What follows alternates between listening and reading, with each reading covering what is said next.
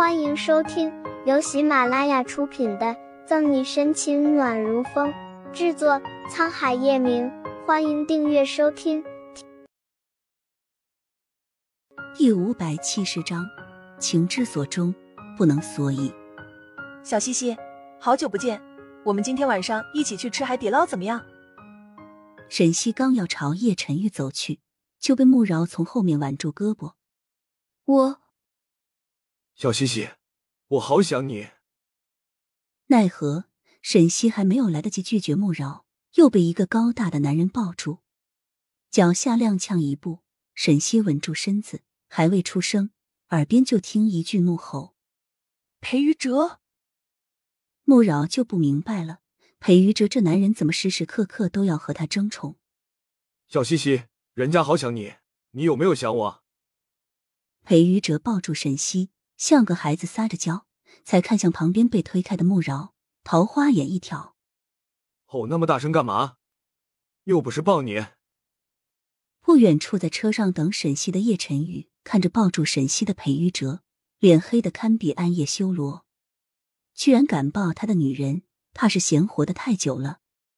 凤眸威胁一眯，叶晨玉打开车门，迈着修长的腿走过去：“裴玉哲，你丫的快放开我！”快被抱得缺氧，沈西用力推开裴玉哲，瞪着他：“你想勒死我？”对不起，小西西，我这不是情之所钟，不能所以吗？裴玉哲顺着沈西的背，狗腿子的陪着笑脸：“滚！你那些情话就留给其他小姑娘。”沈西毫不客气：“活该。”穆饶幸灾乐祸的用嘴型朝裴宇哲扮了个鬼脸。小西，这时叶晨玉也过来了，亲昵宠溺的拉住沈西的手。下班了。是你。裴宇哲俊逸的脸拉下，敌视着叶晨玉。穆饶则双手环胸，斜靠在一旁看热闹，美眸时不时扫向沈西和叶晨玉紧握的手。裴宇哲同样没有错过那双握在一起的手，桃花也闪过一抹受伤，但很快掩饰住，因为是下班时间，来来往往的人不少，大家都注意到这边的动静。不过碍于沈西的身份，只能小声议论离开。小西西，我们好久都没有一起过新年了，好不容易有一次，你又出任务，你要不要补偿我？拉住沈西的另一只胳膊。裴玉哲眨巴眼，满是可怜。深知裴于哲德行，沈西翻了个白眼。行了行了，你这家伙，我今天还有点事，就不和你们一起吃饭了。